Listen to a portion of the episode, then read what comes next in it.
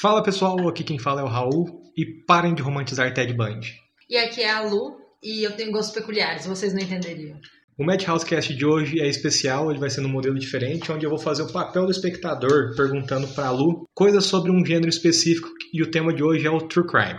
Que é uma das minhas coisas preferidas de assistir, ouvir, acompanhar, ler, etc. Eu fico até preocupado porque ela consome demais esse tipo de conteúdo. Eu acho que ela sabe fazer qualquer coisa escapar. Fica aí, se eu sumir, gente.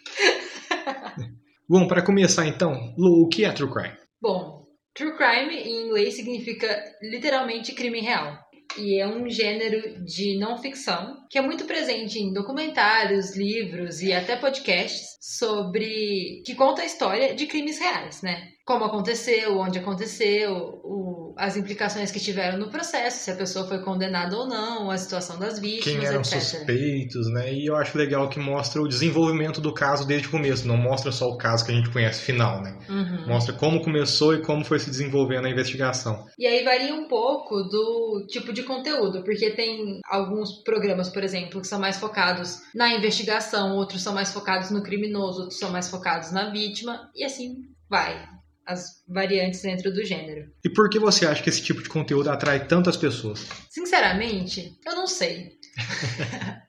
eu já pensei em algumas teorias sobre por que True Crime tá tão popular. Na verdade, sempre foi popular, agora tá bem, Mas tá muito, né? muito popular. É, existe uma coisa da curiosidade mórbida das pessoas. Por exemplo, acontece uma coisa muito triste. As pessoas vão querer saber por que aconteceu, como aconteceu. Sim, eu acho também que é aquele negócio que a gente é científico, né? A gente tem um prazer na desgraça alheia, né? Porque a gente se coloca no lugar de um jeito reverso. A gente fala, nossa, ainda bem que não foi comigo. Sim. Não conscientemente, no nível mais inconsciente, assim. E curiosidade por saber, por, por exemplo, um crime que foi de uma maneira muito macabra, a gente quer saber o que aconteceu, como aconteceu, como a pessoa se safou por tanto tempo. É por curiosidade mesmo, né? É, por curiosidade. No, no meu caso, eu gosto bastante, mas eu acho que tem a ver um pouco também com a minha formação, porque já estudei isso de um ponto de vista técnico. Então eu gosto de, de ver na prática uma coisa que eu já estudei do ponto de vista técnico. Uhum. Uma coisa que eu percebo no True Crime é que todos os lados da história são ouvidos, como a vítima ou seus fam- familiares, imprensa e até mesmo a pessoa condenada na maioria das vezes.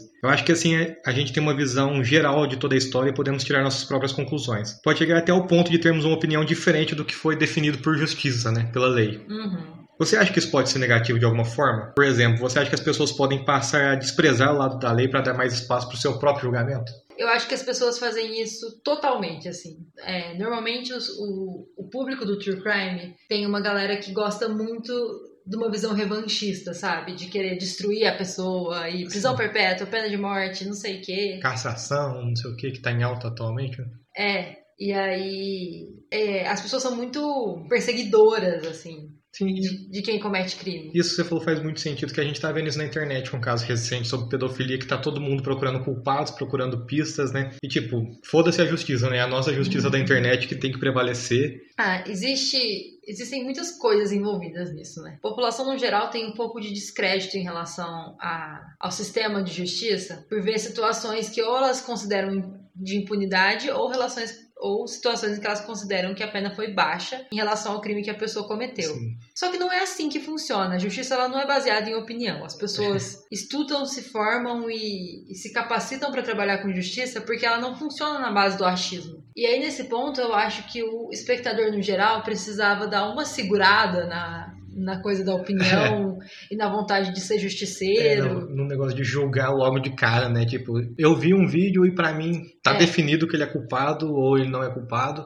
É porque também, quando a gente consome conteúdo de true crime, a gente está assistindo a um filme, por exemplo, ou lendo um livro, ou ouvindo um podcast, que seja, mas a gente está na posição de espectador e de consumidor de, de alguma mídia. É muito fácil que o espectador, consumidor da mídia, se esqueça que aquilo lá é uma história de verdade, que aquelas pessoas elas existem, que aquela vítima existiu, que aquele criminoso existiu, Que as famílias existiram. que as famílias existiram e que a realidade, por exemplo, de um sistema carcerário, seja aqui, seja fora do Brasil, é uma realidade muito difícil. É uma realidade muito mais difícil que a maioria das pessoas imagina. Então as pessoas têm essa ideia muito revanchista, mas. Punição por punição. Punição por punição, mas as pessoas tinham que dar uma segurada nesse ponto e entender que a vida não funciona desse jeito, que as coisas não são tão simples e claras assim. Fora que isso é um grande gerador de injustiça, né? Porque você crucifica uma pessoa antes de saber a, totalmente a verdade e vai lá e descobre no final de um julgamento que tudo que você pensava era mentira ou que você estava errado. E também tem outra coisa. Mesmo que a pessoa seja culpada, ela tenha cometido um crime, sido filmada, sei lá, e aí confessou e aí não existe nenhuma margem de dúvida que aquela pessoa cometeu um crime. Existem a justiça está aí para isso. É, né? existem muitas discussões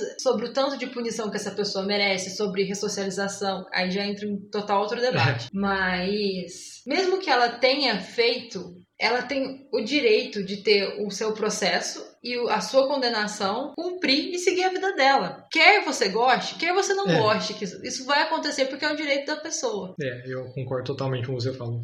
E eu acho que a gente pode ter uma opinião sobre como uma crítica a como o sistema judicial funciona, mas não duvidar dele e achar que a gente a nossa opinião deve prevalecer sobre ele. Até porque, como eu falei, normalmente num processo as pessoas são formadas e qualificadas para agir sobre aqueles Sim, fatos. São anos de estudo, experiência, prática, tem muita coisa envolvida, né? Não é só o que você leu numa thread do Twitter e acha que é a verdade. É. Eu acredito que os documentários, podcasts e tudo mais sobre True Crime são uma visão mais imparcial e nos dão uma alternativa de informação. Com isso, a gente não precisa confiar exclusivamente numa imprensa que muitas vezes são sensacionalistas, né, e fazem um circo ao redor do caso. Até porque esse assunto rende e gera muito dinheiro, né? Então eles uhum. ficam martelando nele, criando novas pistas totalmente falsas, assim, né? Totalmente, como que fala? Midiáticas mesmo, né? Totalmente um circo para continuar ganhando dinheiro em cima disso. É lógico que a mídia tem a sua importância no, no papel investigativo e tudo mais, mas eu tô falando de mídias bem específicas de programas de TV que ficam em cima, conversa com assassino, sequestrador, não sei o quê. E você acha que com a popularidade popularização do true crime e as pessoas tendo um olhar mais crítico sobre essas coisas, essa mídia sensacionalista vai dar uma diminuída, uma segurada? Eu sinceramente gostaria que, que, que a mídia sensacionalista em cima de crime desse uma diminuída. O que, que acontece? Existe uma diferença muito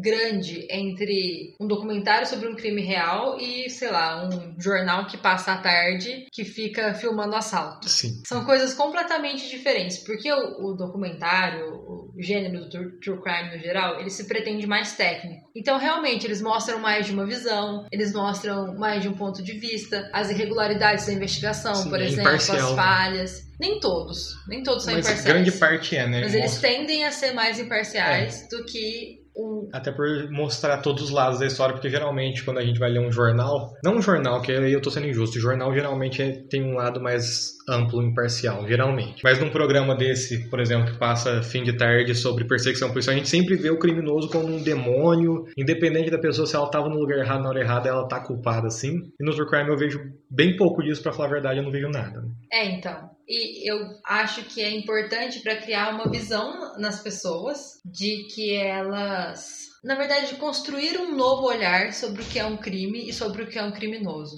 Um pouco distante do ideal do, do que eu acredito, até até pela minha formação e tudo mais, mas mais próximo de, de uma humanização. Porque quando você assiste, por exemplo, Making a Murderer, que é um, uma série da Netflix sobre do gênero true crime, né, e outros, outras coisas também, você vê, por exemplo, as irregularidades que podem acontecer numa investigação, como um profissional tendencioso pode gerar uma condenação injusta como a mídia pode atrapalhar a investigação. Influenciar bastante uma investigação. Né? De um caso, etc. Então, é, as pessoas. Eu, tô, eu espero muito que as pessoas desenvolvam uma criticidade em relação ao tipo de mídia que realiza a cobertura dessas coisas no Brasil, principalmente. E qual é mais crível, né?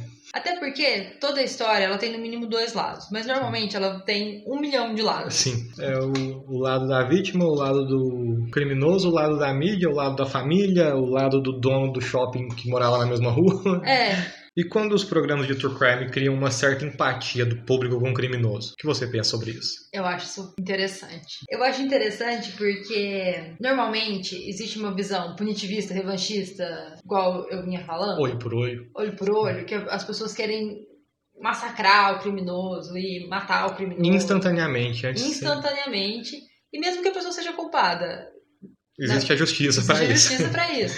Quando os programas tendem a, a a fazer o espectador criar uma empatia pelo criminoso, não no sentido de identificação, no sentido de vou cometer um crime também. Isso aí é perigoso. Isso aí é outro, outro assunto. Tô falando empatia no sentido de. Enxergá-lo como ser humano. É, enxergá-lo como pessoa. Eu acho que essa é uma mudança muito bem-vinda na mentalidade. Por exemplo, tem uma série original na Netflix que se chama Eu Sou um Assassino. Cada capítulo é uma história, e aí ele começa com o ponto de vista da pessoa condenada por, por assassinato. É, eu não assisti a série toda, mas todos que eu vi foram de pessoas confessas que contavam o lado deles do assassinato. E aí depois vinha a família, a as pessoas que conheciam, os amigos, os investigadores, o delegado, o promotor, o advogado, não sei o quê, cada um dando o seu lado da história. Como essa série começa com o criminoso falando, você automaticamente cria uma empatia pela história que ele está contando. Depois você vai vendo os outros lados e tudo mais, e aí você vai tendo outros panoramas da história. Mas automaticamente você cria uma até uma simpatia por aquela pessoa. E isso é muito bem-vindo num cenário em que a gente a gente tem uma tendência a desumanizar quem comete Sim. um crime. E isso é qualquer tipo de crime, né? A gente tá falando especificamente de assassinato aqui, mas é em qualquer tipo de crime. Uhum. Se um cara rola uma maçã, amarra ele num poste e espanca, mas isso é outro assunto, né? É. Você se frustra com um true crime de crimes sem solução? Totalmente. Eu não só me frustro, como a coisa me perturba por um tempo. É... É o caso da Madeleine lá? Nossa, o, o caso da Madeleine eu acho um dos casos mais difíceis para mim, porque eu já tinha uma certa idadezinha, assim, quando aconteceu. Então foi o primeiro crime que eu vi passando na TV que eu fiquei interessada pela solução. E até hoje ele tá não solucionado, surgiu um novo suspeito agora, mas eu acho muito difícil que ele venha a ser solucionado. Outro caso que é um, um crime real muito famoso, que é não solucionado, que me atormenta, é o assassino do Zodíaco. Nossa, tem várias mídias né, sobre esse caso. Tem filmes que não são documentários, né?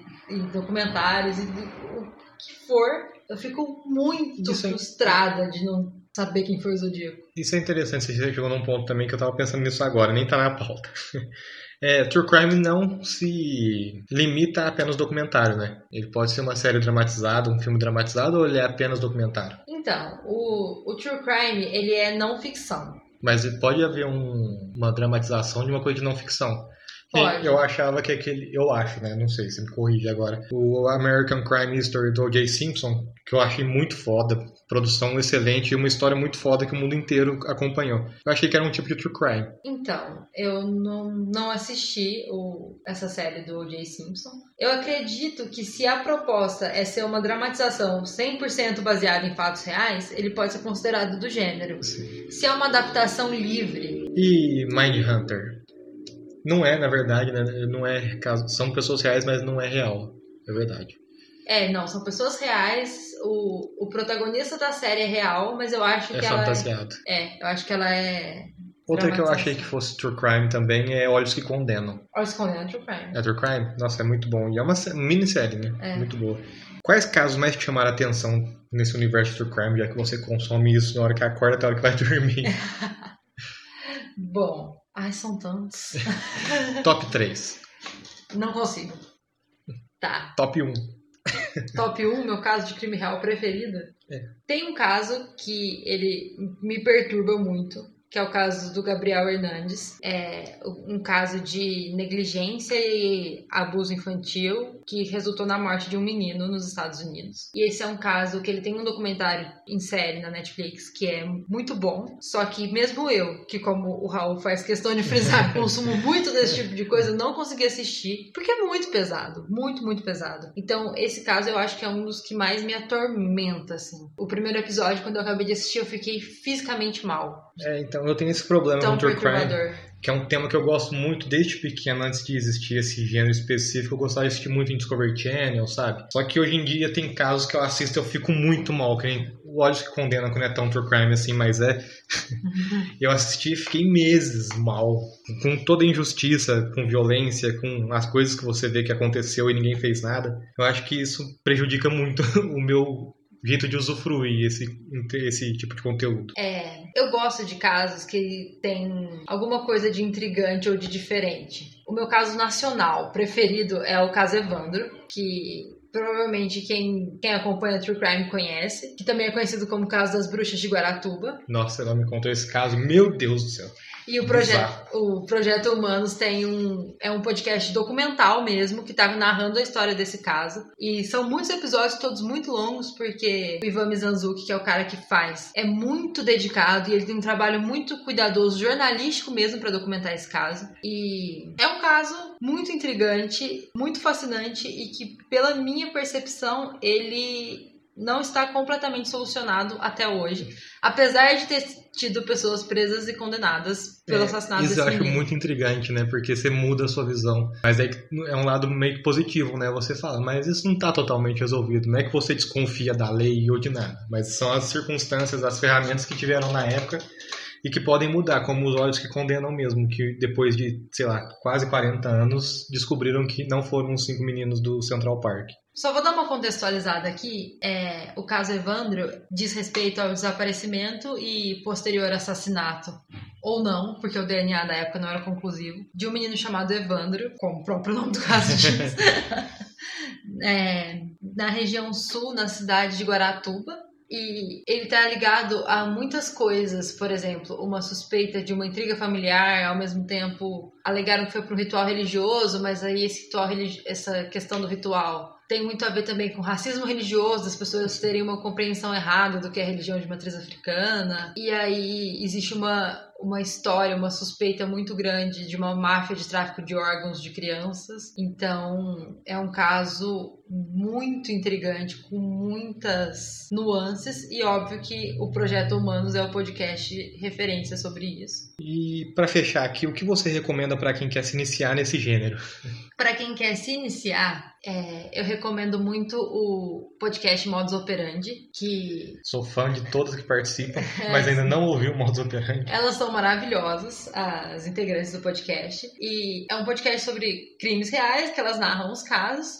Alguns são bem pesados, mas normalmente elas, elas dão um alertinha antes da coisa ficar muito pesada, então se estiver muito forte para você, você pode parar. É, no YouTube, eu gosto muito do canal da Jaqueline Guerreiro e do Freak TV, que são ca- canais que têm a proposta de contar casos sem, sem fazer sensacionalismo Sim. em cima dos casos Contar o que aconteceu. contar o que aconteceu. É, porque é muito importante também, principalmente se você está começando agora a, a consumir esse tipo de conteúdo, tomar cuidado com quem faz isso de forma sensacionalista pra te chocar ou pra te fazer Pra chorar. ter view.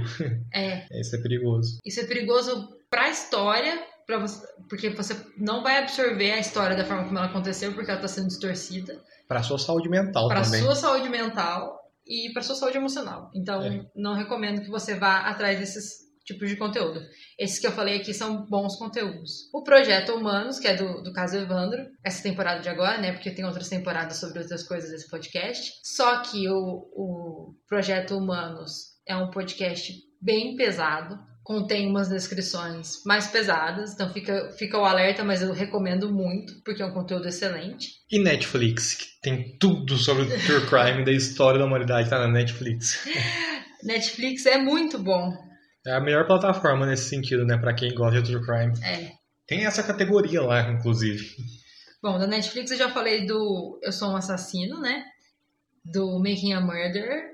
São Olhos que condenam. Olhos que Condenam, não, assisti, mas Raul assistiu. A gente viu bastante, né? A gente viu aquele caso dos irmãos gêmeos. Como que chamava dos irmãos gêmeos? Ai, Diga-me Quem Sou. Nossa. Diga-me Quem Sou, um documentário excelente. Pesadíssimo, mas Pesadíssimo, muito bom. excelente. Aí que tá. Não sei se pra uma, pra uma pessoa que tá se iniciando no True Crime assistir Diga-me Quem Sou. É, é, Porque ele é bem é pesado. verdade. mas é muito bom. Me ignorem. Tem um caso de true crime que também é bem pesado, mas ele é tão revoltante que você fica mais focado na parte da revolta do que na parte do, do crime em si, que é o Sequestrado à Luz do Dia. É provavelmente a coisa mais revoltante que eu já assisti, original Netflix. Eu saí de assistir esse documentário arrancando os cabelos de ódio por. Enfim, quem assistir vai. Quem já assistiu vai me entender, quem assistir também vai me entender, porque é muito aflitivo. Tem um outro do- documentário de True Crime também que é mais leve, original Netflix, que se chama Gênio Diabólico. É muito legal, muito bem feito. E eu acho que de recomendações para iniciantes é isso. E agora, pra encerrar de verdade, eu queria falar sobre um ponto importante, que é o cuidado que as, as mídias devem tomar para passar esse tipo de conteúdo, que é o que eu falei na minha introdução, que é o caso Ted Bundy, por exemplo. As pessoas romantizam demais um cara que matava, esquartejava e fazia sei lá o que com, sei lá, centenas de mulheres, né? E tipo, fizeram um filme Netflix com o Zac Efron, que ele é um galanteador, que você fica até em dúvida se ele realmente era essa pessoa ruim, sendo que é comprovado que ele era, né? Tipo, mostra só o lado não humano, mas o lado muito romantizado. Eu acho isso muito perigoso.